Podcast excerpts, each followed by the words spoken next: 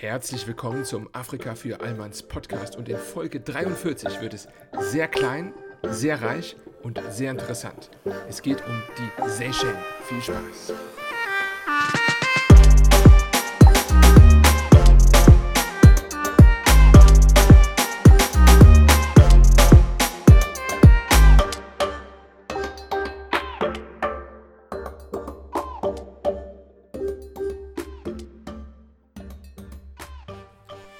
Freunde, diese Woche wollen wir uns wagen hinein in den Indischen Ozean hin zu dem paradiesischen Inselstaat, der sich Seychellen nennt und ein wirklich winziger, aber faszinierender Ort ist.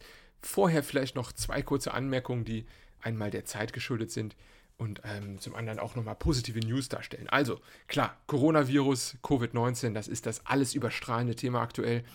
Ihr wisst ja, ich bin aktuell in Frankreich befindlich und auch hier äh, absoluter Shutdown seit gestern.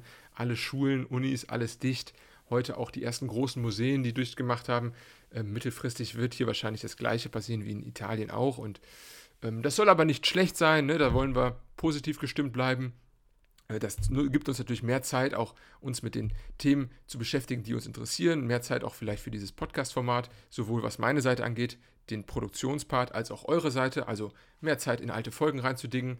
Da gibt es sicherlich diverse Anlässe. Aber es wäre nicht das Format Afrika für Allmanns, wenn es nicht auch im Bereich des Coronaviruses etwas zu Afrika zu erzählen gäbe. Das machen wir am Ende der Folge. Die letzten zehn Minuten dann ein wenig zur aktuellen Lage oder vielleicht auch zum Ausblick, was das Ganze für die afrikanischen Länder heißen kann. Ich habe mich da ein wenig quer durch die einschlägigen Nachrichtenportale gewälzt. Und noch eine gute Nachricht. Herzlich willkommen an die liebe Nina Nicaragua. Ich habe gesehen, letzten Freitag, unmittelbar nach Veröffentlichung der Senegal-Folge, ähm, hat sie sich uns angeschlossen, dem Supporter-Netzwerk Afrika für Allmanns. Ihr könnt ja über Steady HQ eine Mitgliedschaft abschließen. Sie ist jetzt mittlerweile, ähm, ja, wir sind zweistellig, jetzt auch die 10-Euro-Marke geknackt monatlich. Und es wächst stetig, das sehe ich, es geht los langsam. Und seid dabei, seid die Ersten. Ne? Alles ist cool, wenn man am Wachstum oder am, am Aufstieg mit dabei ist. Das ist natürlich immer der schönste Moment. Nachher äh, Beyoncé-Fan sein ist dann immer nur so halb so spannend. Aber der Vergleich hinkt natürlich. Jedenfalls äh, herzlich willkommen im Team. Ich sehe auch am Namen Nicaragua, die Dame hat äh, Amerika-Affinitäten und das Ganze münzen wir natürlich jetzt auch auf den afrikanischen Kontext. Xenophile Menschen sind natürlich immer doppelt willkommen hier. Und äh, ja, mit diesem positiven äh, Vibe wollen wir doch einfach auch reingehen in den ganzen Themenbereich zu den Seychellen. Denn diese Woche, klar, es ist ein winziger Inselstaat. Da werden sich manche Kapitel etwas länger gestalten, manche etwas kürzer. Aber lasst euch überraschen. Also, wir haben es insgesamt mit 115 Inseln zu tun. Es ist ein Inselstaat mitten im Indischen Ozean, ziemlich weit weg eigentlich von dem, was man jetzt als afrikanischen Kontinent bezeichnet. Es ist nördlich von Madagaskar gelegen und quasi östlich von den Komoren, die wir beide schon besprochen haben. Verweis auf die Folgen. Ne? In Zeiten von Coronavirus verweise ich hier doppelt drauf, denn beide gehen auch ein wenig darüber hinaus. Also die Madagaskar-Folge beschäftigt sich beispielsweise mit verschiedenen Sprachfamilien der Welt und da gibt es nochmal so ein bisschen ne, Kontext quasi, was so die linguistische Historie angeht. Sehr empfehlenswert. Gleichzeitig auch die Komoren-Folge. Da haben wir nochmal so ein bisschen den Part hin zu den äh, zu der Swahili-Gesellschaft, die sich ja historisch auch an der Ostküste Afrika befunden hat. Also, ne, nutzt die Zeit, kein Grund, äh, zu Hause rumzusitzen und Trübsal zu blasen. Das Wetter wird besser und äh, Afrika für Allmanns hat noch diverse alte Folgen in petto mit Wissenswertem. Und ähm, wie gesagt, es liegt östlich von den Komoren, nördlich circa von Madagaskar und ähm, insgesamt ist es sehr klein. Es hat eine Fläche von 455 Quadratkilometern und das ist für mich ein sehr bekannter Wert, denn Köln hat auch so einen großen Flächenwert, nämlich ich glaube ein bisschen mehr als 400 Quadratkilometer. Also es ist ungefähr das Stadtgebiet Kölns auf 115 Inseln verteilt und das ist ja wahrlich nicht viel. Ähm, entsprechend kann man das auch ein bisschen unterteilen. Es gibt einmal die Innerlands, also die inneren Inseln, wenn man so will, die ähm, eher Gebirgsinseln sind. Das sind 32 an der Stück, die auch die bewohnten sind zum großen Teil. Und es gibt die Outerlands, die übrigen 80, 83, die eher Koralleninseln sind und natürlich touristische Zwecke haben etc. Das Ganze beschränkt sich aber nicht auf die Inseln, sondern das Gebiet ist ähm, natürlich ein durch, durchaus größeres durch das ganze Wasser, was dazwischen liegt. Und äh, das gesamte Staatsgebiet quasi, wenn man den Wasseranspruch reinnimmt, hat deutlich über 400.000 Quadratkilometer. Es gibt drei Hauptinseln innerhalb dieser ähm, äh, ja, 115 Gesamtinseln, beziehungsweise dieser 32 Inner Lands. Und das ist einmal Mahé, Pralin, Praslin, entschuldigt, und La Digue. Die Hauptinsel hier ist sicherlich Mahé, denn dort liegt auch die Hauptstadt Victoria und das ist eigentlich die einzige relevante Stadt. Die anderen sind alles eher Dörfer von der Kategorie her und Victoria, die Hauptstadt, hat ca. 30.000 Einwohner. Insgesamt ist es auch schon mehr als, ja nicht ganz, aber fast ein Drittel der Gesamtbevölkerung, denn die Seychellen sind mit ja, ca. 97.000 Einwohnern aktuell, Tendenz steigend, natürlich ein sehr, sehr kleiner Staat auch innerhalb Afrikas. Sie sprechen eine Seychellen-Kreol neben Englisch und Französisch und dieses Wort Kreol, ne, das ist uns irgendwie ja schon ein paar Mal vorgekommen. Das ist nicht ganz neu und da habe ich auch mal ein bisschen geguckt, was hat es sich eigentlich damit auf sich? Es ist ja keine wirkliche Landessprache. Ne? Und ähm, so ist es nämlich, dass das Kreolisch, was ja auch in Guinea-Bissau, meine ich, zu Sprache kam, im wahrsten Sinne des Wortes, oder auch auf den Kapverden. Es ist eine Mischsprache, die eigentlich durch Zwangsmigration im besten Sinne, also im, äh, im realeren Sinne durch Sklavenhandel entstanden ist in der Kolonialzeit und ähm, entsteht, wenn eine Basissprache europäischen Ursprungs, beispielsweise in der Kolonialzeit natürlich Englisch, Spanisch, Französisch, Holländisch oder Portugiesisch, verändert wurde durch den Wortschatz von afrikanischen Migranten oder Sklaven in diesem Kontext. Und ähm, das Ganze ist natürlich passiert auch auf amerikanischer Seite. Hier sei zum Beispiel zu nennen Haitisch, ist auch eine kreolische Sprache, aber natürlich klar auf vielen Inseln Afrikas und auch in der Küstenregion, wenn die etwas stärker betroffen war, Beispiel Guinea-Bissau. Und ähm, da kommt man immer dann in dem Kontext zu Kreolisch. Also es ist quasi keine reine Sprache, sondern es ist eine Art von, ähm, ja, Misch, es sind verschiedene Arten von Mischsprachen. Das ist eine Kategorie. Ähm, die Bevölkerung, also ich sagte es bereits, knapp 100.000 Leute, setzt sich zusammen zum größten Teil auch aus Kreolen, also aus dieser Ethnie, die ähm, entsprechend der Sprache auch einen Ursprung hat aus, sage ich mal, Kolonialzeiten ne, zwischen ähm, afrikanischen ähm, Migranten zu dem Zeitpunkt und äh, natürlich den europäischen Kolonialherren, wenn man das sagen kann, oder Menschen. Und entsprechend, ähm, ja, äh, früher hätte man jetzt äh, politisch unkorrekt gesagt, äh, Mulatten, aber äh, das Wording ist mittlerweile zu Recht, ja ad acta gelegt. Es gibt äh, Minderheiten von Indern, es gibt ca. 5% von denen, es gibt Madagassen, also Leute aus Madagaskar 3%, 2% Chinesen und noch eine ganze Reihe mit 1%ern. Und ähm, wenn man das Ganze auf der religiösen Basis betrachtet, ist es anders beispielsweise als Mauritius, die auch im weitesten Sinne eine Insel vor ähm, Afrika sind, also in der Nähe befindlich. Und hier ist es sehr ein, einseitig von der Bevölkerung her. Also es sind über 80 Prozent römisch-katholisch, 7 Prozent angelikal und der Rest eigentlich alles Minderheiten. Was noch ganz interessant ist im geografischen Kontext, ist eigentlich so die Beschaffenheit der Seychellen. Zum einen sind sie sehr flach und sie sind vor allem auch sehr äh, wenig tief. Also diese 455 455 Quadratkilometer Fläche ähm, haben gleichzeitig über 400 Kilometer Küstenlänge. Und das heißt, wenn man sich das jetzt mal, äh, ohne hier die mathematischen, ähm, äh, sag ich mal, äh, äh Voraussetzungen allzu sehr zu überstrapazieren, ähm, heißt das quasi, dass im Schnitt, ganz grob überschlagen, natürlich ähm, jede Küste maximal einen Kilometer tiefer hat ins Landesinnere. Maximal. Ne? Tendenz natürlich geringer, weil viele Küsten ja kreisförmig verlaufen und nicht quadratisch.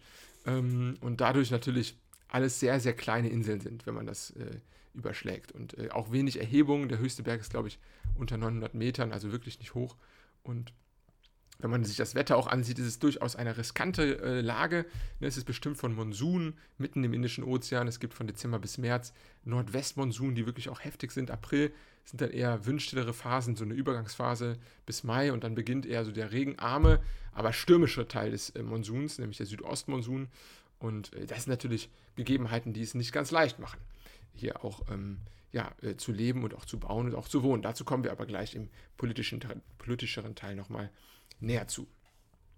Kommen wir zur Geschichte. Klar, äh, eine Insel so klein und abgeschieden war natürlich historisch nicht bewohnt, ähnlich wie auch vor zwei Wochen die Sao Tome Principe-Folge gezeigt hat. Hier ähm, ist es erstmals eigentlich wirklich aufgetaucht im äh, Weltbewusstsein quasi durch arabische Seefahrer, denn diese entdeckten die unbewohnten Inseln im 7. Jahrhundert und dann wirklich auf Karten aufgetaucht ist es durch den portugiesischen Seefahrer Vasco de Gama, denn der trieb sich herum im 16. Jahrhundert und ähm, hatte die quasi aufgrund ihrer Lage bei seinen Expeditionen entdeckt, aber dann auch eher im Nachhinein vernachlässigt, denn sie waren natürlich sehr ungünstig, mitten im Inseln, äh, mitten im Indischen Ozean, keine wirkliche Überfahrt. Aber dann unter den Franzosen nach und nach kam immer mehr Bedeutung dem Ganzen zu. Jetzt vielleicht noch ähm, sprachlich ganz interessant, der Name äh, Mahé leitet sich quasi her aus dem ersten Gouverneur von Mauritius, was ja damals französisch war und äh, nachher wurde dann auch natürlich die Seychellen französisch. Entsprechend äh, hat der Mann, äh, jetzt ersparen wir uns den langen Namen, ach komm, was soll's, Bertrand François Mahé de la Bourdomais, äh, guter äh, Franzose seines Zeichens, ähm, hat das dann nach seinem Namen benannt, Mahé, also die Hauptinsel. Und ähm, ja, später dann in äh, Zeiten der französischen Kolonialisierung, beziehungsweise ab 1770 der offiziellen Inbesitznahme der Inseln, wurde dann auch der damalige französische Finanzminister, der gute äh, Moreau de Seychelles, herangezogen, um dann das Territorium nach seinem Namen, also den Seychellen, dann quasi zu bezeichnen. Die wirklichen Besiedlungen der Seychellen begannen dann eigentlich erst recht spät, nämlich ähm, im Laufe, im späteren Verlauf des 18. Jahrhunderts. Und die Hauptinsel Mahé war natürlich als erstes hier bevölkert. Ähm, Sklaven wurden umgesiedelt, in erster Linie aus Madagaskar, um dort anfangen zu können, auf Plantagen zu arbeiten für ihre Kolonialherren. Und entsprechend waren das auch die ersten Bewohner. Die französische Vorherrschaft, Vorherrschaft endete dann relativ abrupt, nämlich 1814 Bereich. Jetzt bereits, jetzt äh, können hier die äh, Historiker-Experten unter euch mal ähm, äh, ja, äh, vorschlagen, was da passiert ist. Ich nehme einen kurzen Schluck aus der ähm, mir nebenstehenden Glasflasche. Moment. Ja, richtig, genau. Es hat natürlich mit Napoleon zu tun. Der gute Mann hat seine, ja, seine großen Schlachten verloren. In erster Linie die Vielvölkerschlacht bei Leipzig 1813 und 1814 dann im Frieden von Paris ähm, ist dann auch die Seychellen neben vielen anderen Territorien Frankreich abgesprochen worden. Und ähm, ja, das Ganze ging dann an die damalige Groß- und vor allem auch Seemacht Großbritannien. Äh, Napoleon kam dann nochmal wieder. Äh, ne, der war ja auf St. Elba und ist dann nochmal glorreich gescheitert bei Waterloo und wurde dann ja auch wieder nach Afrika verbannt, nämlich genau nach St. Helena, circa 2000 Kilometer vor Angola. Aber obwohl Napoleon kurz wieder kam, die Seychellen kam es nicht mehr und waren ab dann unter dem Einflussbereich Großbritanniens. Sie wurden eine Teilkolonie quasi von dem ähm, Protektorat um Mauritius herum, das war ja auch dann Großbritanniens und entsprechend wurde dann auch die Seychellen von Mauritius aus verwaltet. Eine wirklich eigenständige Kolonie wurde es dann erst 1903. Da wurde nach dem Zweiten Weltkrieg dann auch, ähm, nee, jetzt, jetzt vermische ich hier schon zwei Unterpunkte, Schande auf mein Haupt. Also es wurde wirklich eigenständig erst ab 1903 und dann ab dem Zweiten Weltkrieg, ne, zwei getrennte Ereignisse, ab dem Zweiten Weltkrieg dann kamen die ersten Parteigründungen auf. Die Zivilgesellschaft formatierte sich und ähm, formierte sich, besser gesagt. Jetzt ist ja aber auch ein äh, Sprachdreher drin. Wir reden ihn einfach aus. Das Ganze äh, lässt sich ganz nonchalant übergehen. Und ähm, ja, die ersten Bestrebungen zur Unabhängigkeit entstanden dann dementsprechend zu dieser Phase auch.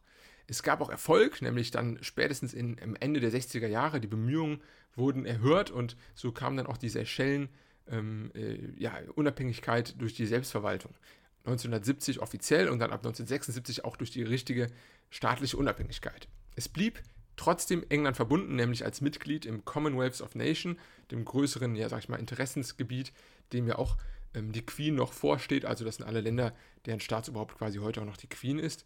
Und ähm, der erste Präsident von den Seychellen war dann 1976 beginnend der gute James Mancham. Ja, ähm, seit jeher, also seit 1976 eigentlich, werden die Seychellen dominiert von zwei Parteien. Es ist zum einen die Seychelles People's Unity Party, SPUP, SPUP, die sich einem sozialistischeren Gedankengut zugeschrieben hat, und zum anderen die Seychelles Democratic Party, SDP, die sich eher konservativ einordnen würde. Die SDP, also die Konservativen, gewannen dann auch die ersten Wahlen und bereits ein Jahr nach Gründung der Unabhängigkeit, 1977, kam es zu einem Staatsstreich.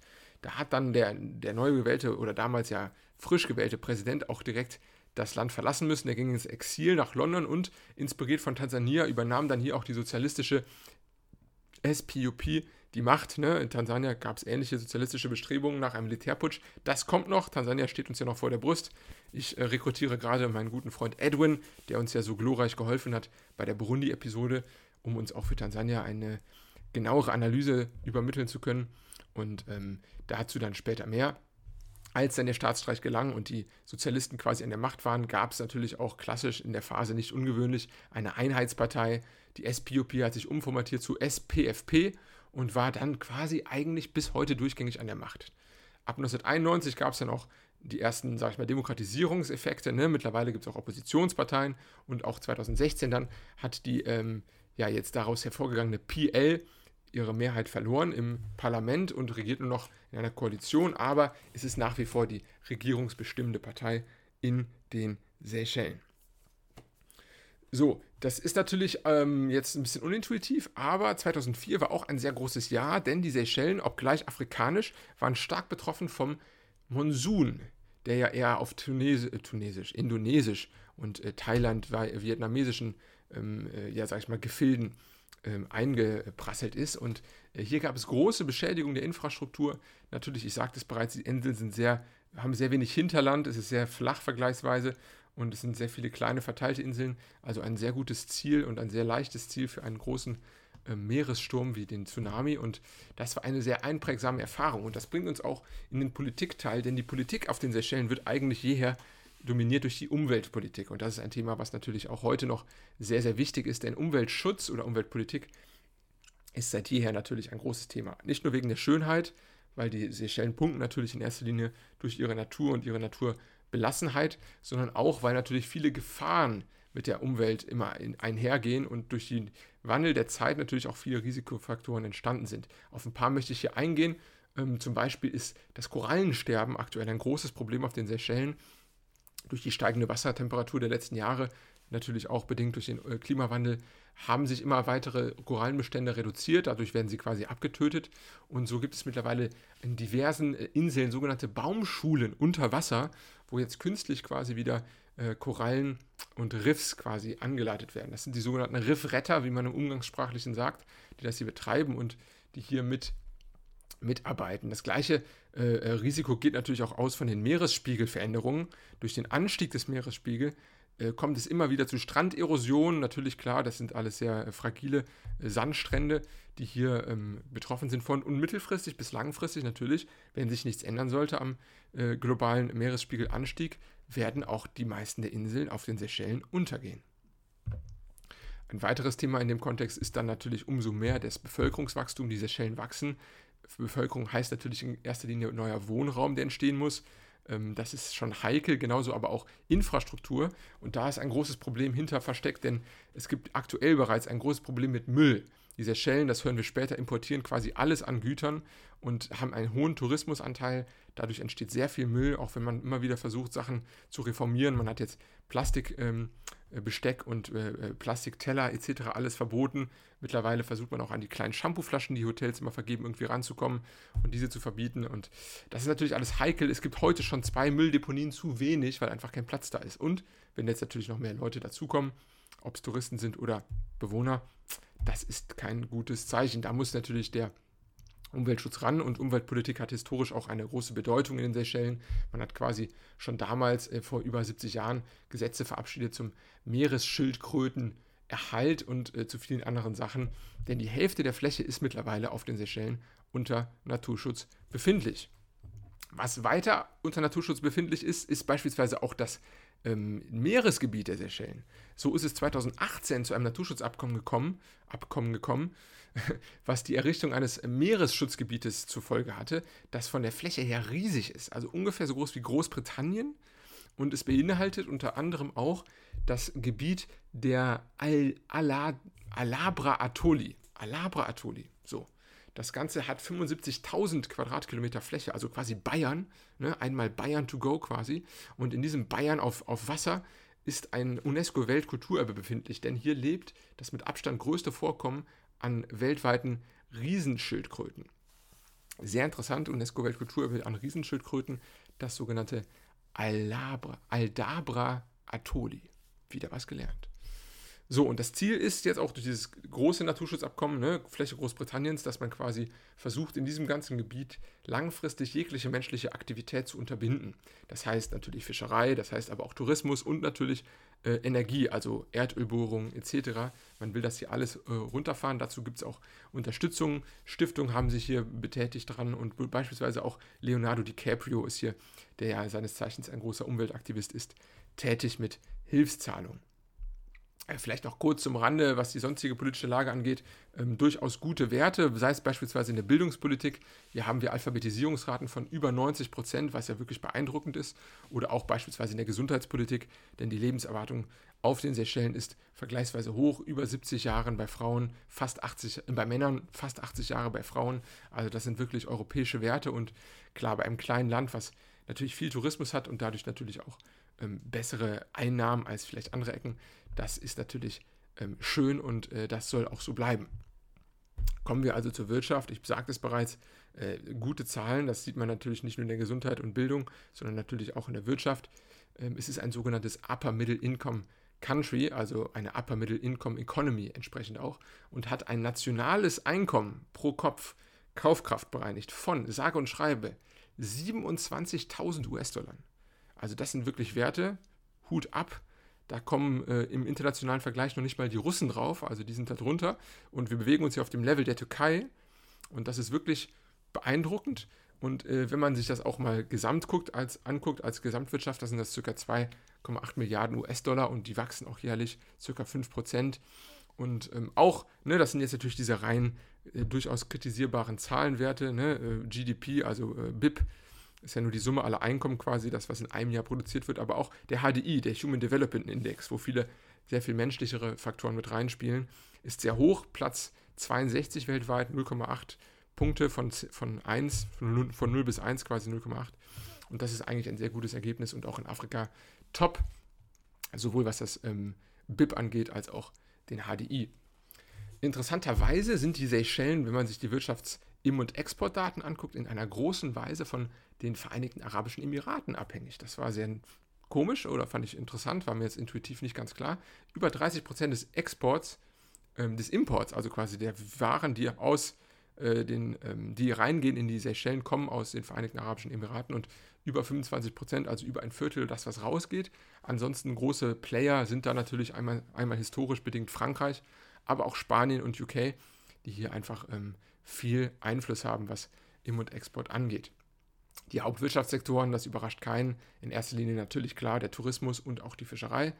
Es gibt auch die Landwirtschaft, ne, beispielsweise Maniok oder auch Bananenanbau, verschiedene Gemüsesorten, aber das ist alles in erster Linie für die eigene Selbstversorgung und dadurch nicht irgendwie ähm, ja, auf den Märkten ähm, gehandelt, also auf den internationaleren. Ich sagte es bereits, Tourismus, da müssen wir auch drauf eingehen, ganz wichtiges Thema im Wirtschaftsbereich. Äh, beeindruckende Zahlen, also wir haben im letzten Jahr, sage und schreibe, 385.000 Besucher gehabt auf den Seychellen, auf der Fläche Kölns, bei einer Einwohnerzahl von unter, unter 100.000. Ne, das muss man sich mal wegtun und das, das steigt offensichtlich. Letzten Monat, also im Februar, dem wohlgemerkt kürzesten Monat des Jahres, hatten wir bereits schon 40.000. Das heißt, man kann davon ausgehen, auch dieses Jahr wird das nochmal wiederum steigen. Und ähm, ja, das sind natürlich insgesamt äh, mehr als viermal so viele Besucher wie Einwohner. Das sind Werte, ähm, ich glaube, das kann man sich nicht wirklich vorstellen. Selbst wenn man in das Land geht mit den weltweit meisten Touristen, Frankreich, haben wir hier bei 66 Millionen Einwohnern nur 86 Millionen Touristen, also ein bisschen mehr als 120 Prozent überhaupt, ähm, was die äh, Quote von Touristen zu Einwohnern angeht. Und hier haben wir fast 400 Prozent. Also wirklich äh, enorm. Und das hat natürlich auch viele Chancen, aber auch Risiken. Klar, es hat einen äh, positiven Einfluss auf die Wirtschaft. Über die Hälfte des BIPs, das wir eben gehört haben, 2,8 Milliarden, stammt aus diesem, äh, im weitesten Sinne aus diesem Tourismus. Und ähm, die Seychellen geben sich ja auch Mühe, nicht nur den klassischen Billigtourismus anzubieten, der nicht nachhaltig ist, sondern äh, geben auch immer mehr äh, aus und versuchen zu investieren in Richtung nachhaltigem Tourismus. Aber klar, auch das Luxussegment ist hier präsent und viele große Betonbauten, die da gebaut werden. Und äh, da muss man natürlich immer wieder gucken, dass die externen Investoren hier die Bauvorschriften einhalten und auch die Nachhaltigkeitsbedingungen. Da ist die Regierung gefragt, die PL. Wir hoffen, dass es weiterhin so bleibt. Und äh, der Hauptpunkt, den eigentlich die Seychellen gegenüber ihren Konkurrenten haben, um Urlaubstouristen, ist natürlich ihre Natur und ihr, äh, ihre Unberührtheit quasi das muss man natürlich erhalten unter allen, unter allen äh, Kosten und Mitteln.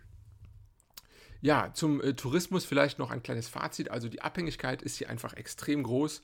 Das muss allen Leuten bewusst sein, sei es, wenn man sich nachher auch die, nochmal die Punkte vergegenwärtigt, vergegenwärtigt aus dem Bereich der Umweltpolitik. Ne? Klar, äh, Tourismus äh, erzeugt Müll, erzeugt natürlich auch ähm, immer stärkere Abnutzung der Natur, äh, Artensterben ist in, in, Gefahr. Da muss man aufpassen. Es bringt auch Geld weltweit, aber ähm, sind die Seychellen so abhängig vom Tourismus wie kaum ein anderes Land. Platz 4 weltweit nach Macau, den Malediven und einer von den Antilleninseln.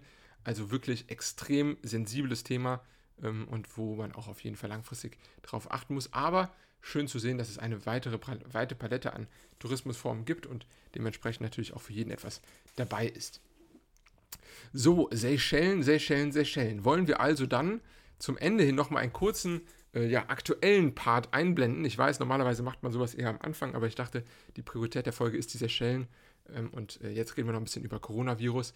Es ist natürlich eine ja, heftige Sache. Ich will hier gar nicht so weit ausholen. Viele Afrikaner sind da, glaube ich, auch gar nicht so ähm, sensibel für, denn man muss einfach mal ganz klar festhalten, äh, Afrika kennt, äh, was sowas angeht, natürlich diverse Epidemien. Man hat gerade Ebola verkraftet. Ich glaube, der letzte Patient war jetzt im Kongo kürzlich und ähm, ist auch historisch natürlich durch Sachen wie Malaria und HIV viel, viel stärker betroffen. Da ist natürlich eine ganz andere Lockerheit im Umgang damit, aber auch vielleicht eine andere Sensibilität der Behörden. Wollen wir es hoffen. Ich habe hier einfach mal so ein bisschen zusammengetragen, wie die aktuelle Lage ist. Also, Mitte Januar, als es gerade losging, gab es eigentlich nur einen Fall in Afrika. Das war ein Chinese in Ägypten. Jetzt, also Anfang März, sind es mittlerweile zwölf Länder, die betroffen sind und über 100 Fälle. Ist vergleichsweise noch wenig, ne? also jede europäische größere Nation ist fast schon vierstellig, was die Fälle angeht, aber ähm, Afrika ist natürlich sehr, sehr betroffen, da hier sehr, sehr viele Chinesen leben. Wir haben über eine Million Chinesen, die sich in Afrika langfristig aufhalten und mittlerweile 10.000 chinesische Firmen, die hier aktiv sind. Gleichzeitig haben wir dem gegenübergestellt auch 80.000 Afrikaner, die als Studenten natürlich in China sind und, wenn infiziert oder im Urlaubsmodus befindlich, natürlich klar auch wieder zurück wollen. Das Ganze hat sich jetzt auch schon ausgewirkt auf beispielsweise die ganzen Flug-Airlines. So haben bis auf die äh, Ethiopian Airlines, die glaube ich ja größte Flug, ja ziemlich sicher größte Fluggesellschaft Afrikas, haben alle ihre Flüge nach China, mittlerweile auch nach Italien, gecancelt. Also es werden erste Maßnahmen ergriffen und ähm, jetzt stellt sich natürlich die Frage aus unserer Sicht natürlich immer, klar, fragile Ge Gesundheitssysteme, die Quote pro, ähm, von Ärzten pro 10.000 Einwohner ist, glaube ich, nur ein Drittel von der oder ein Fünftel von der in Italien, wenn überhaupt. Und ähm, das sind natürlich alles ähm, besorgniserregende Werte. Aber ähm, hier muss man immer so ein bisschen abwiegen. Ne? Klar, einerseits, es gibt natürlich deutlich weniger Krankenhäuser, entsprechend auch noch weniger, die überhaupt in der Lage sind, Corona-Tests anzubieten. Und ähm, äh, trotzdem hat man jetzt versucht, gerade auch in Ostafrika, man guckt nach Kenia oder Ruanda, viele provisorische Zentren bereits aufzubauen, bevor es ähm, zu größeren Anzahlen an Coronavirus-Fällen kommt. Und hier sind natürlich auch die Institutionen einfach gefordert. In China hatten wir es ja damit zu tun, dass beispielsweise die ersten Fälle auch vertuscht wurden zum großen Teil und hier natürlich die Transparenz enorm wichtig ist. Also das ähm, kann in Afrika auch passieren. Hier haben wir viele Regime, die sich sicherlich nicht damit rühmen wollen, äh, anfällig zu werden durch ähm, externe Risiken wie das Coronavirus. Äh, und auch gerade so ein Land wie Ägypten ist natürlich wenig, wenig ähm, transparent. Ne? Da empfehle ich gerne auch nochmal die Folge Nummer 1 aus dem Afrika für Allmanns Podcast. Der Herr Al-Sisi ist jetzt kein lupenreiner Demokrat, wie die Gerhard Schröder vielleicht sagen würde. Aber nach wie, nach wie vor ist Afrika sehr erprobt, was das angeht. Wir haben gesehen im Ebola-Fall, dass einfach eine mittlerweile sehr hohe Sensibilität herrscht in betroffenen Ländern, was die Auswirkungen von Krankheiten hat, haben kann auf Frieden und vor allem auch auf Wirtschaft. Und ich glaube, dass dieses auch ein wenig den Europäern abhanden kommt, wenn man jetzt mal auch auf die Hamsterkäufe blickt, gerade in Deutschland, wo ja so eine, ja, so eine German Angst immer sehr leicht zu erzeugen ist und ähm, wo natürlich dann auch so viele Systeme schnell kollabieren, denn unser System ist einfach als solches sehr fragil. Das ist das Geldsystem. Wenn man äh, in Krisenzeiten einen Geldschalter will, merkt man das. Das ist aber auch unser Ernährungssystem. Wenn man die Supermarktversorgung hochhalten will oder Nahrungs Nahrungsmittelknappheit vermeiden will, dann kann man nicht auf drei Wochen hinweg Lebensmittel kaufen. Da braucht man ein bisschen mehr Vertrauen. Ähm, ich will nochmal vielleicht ein bisschen zurückkommen auf Ebola, weil das ganz interessant ist, denn ähm, die äh, die Ausmaße sind vielleicht uns noch nicht mehr ganz klar, weil Ebola war immer so Randthema, aber was da eigentlich passiert ist, das hat man nicht so auf dem Schirm, denn durch Ebola sind zwischen 2014 und 2016 in Westafrika über 11.000 Menschen gestorben, also eine riesige Zahl. Äh, es ist bis jetzt noch lange nicht so viel mit Ebola, ähm, äh, mit ähm, dem Coronavirus ähm, verknüpft an Toten, sondern äh, 11.000 ist natürlich einfach eine gigantische Summe.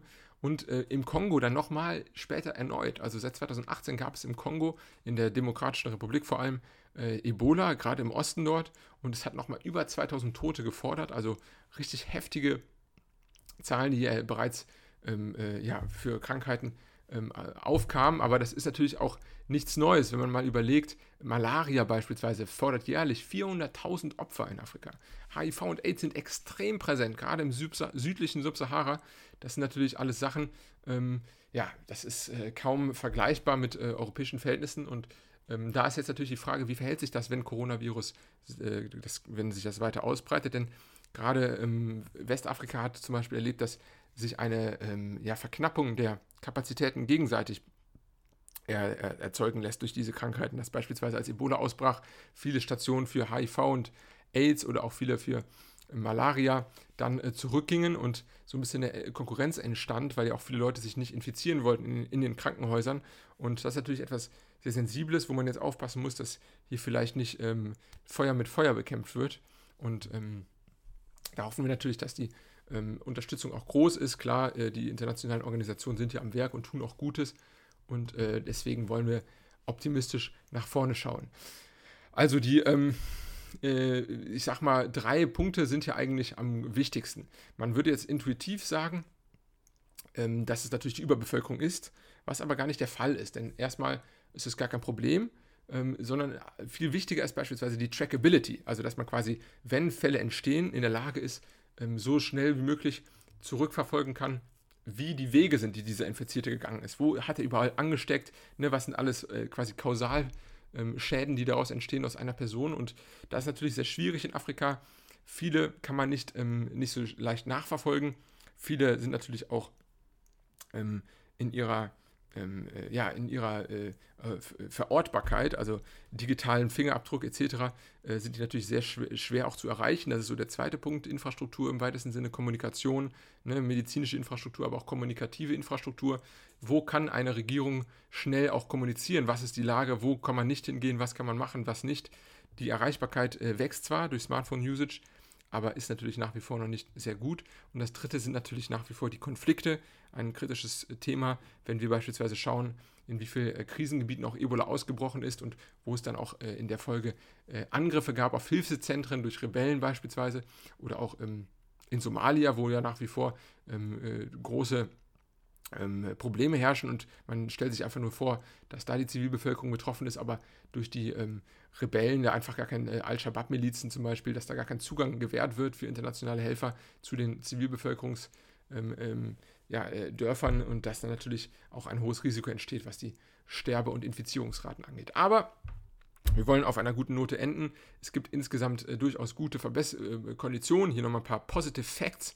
In erster Linie natürlich klar, Corona betrifft Alte, Kranke und Schwache und Afrika ist natürlich ein Land, was voller junger und fitter Leute nur so strotzt. Das Medianalter, also das Alter, bei dem die Hälfte jünger und die Hälfte älter ist, liegt unter 20 Jahren. Das heißt, da ist natürlich deutlich weniger als bei jetzt, äh, Europäern betroffen. Genauso ähm, sind natürlich die Afrikaner weniger in, international und, sag ich mal, äh, kontinental unterwegs wie die Europäer. Die Reisen sind nicht so intensiv, der Austausch, die Beispielsweise auch die, äh, der Handel ist nicht so intensiv vernetzt wie bei uns. Das heißt, da ist schon mal ein geringeres Risiko der kontinentalen Verbreitung. Und natürlich haben auch gerade die Länder, die am stärksten betroffen sind aktuell von Covid-19, nämlich zum Beispiel Algerien, Ägypten und Südafrika, auch das vergleichsweise beste Gesundheitssystem auf dem Kontinent. Das heißt, man kann hoffen, dass es sich dann auch zumindest dort relativ effizient und schnell behandeln lässt. Also, wir bleiben dran. Ich versuche es vielleicht nochmal in der Folgezeit irgendwie dazu zu packen. Wenn es euch interessiert, schreibt mir das gerne mal. Unterstützt uns auch, seid wie Nina Nicaragua und kommt in das Boot. In diesem Sinne, habt ein schönes Wochenende, nutzt die Zeit, um euch weiterzubilden. Hört Afrika für Allmanns, telefoniert und skypt mit euren Lieben und ähm, ja, haltet die Ohren steif. Bis demnächst, macht's gut. Ciao.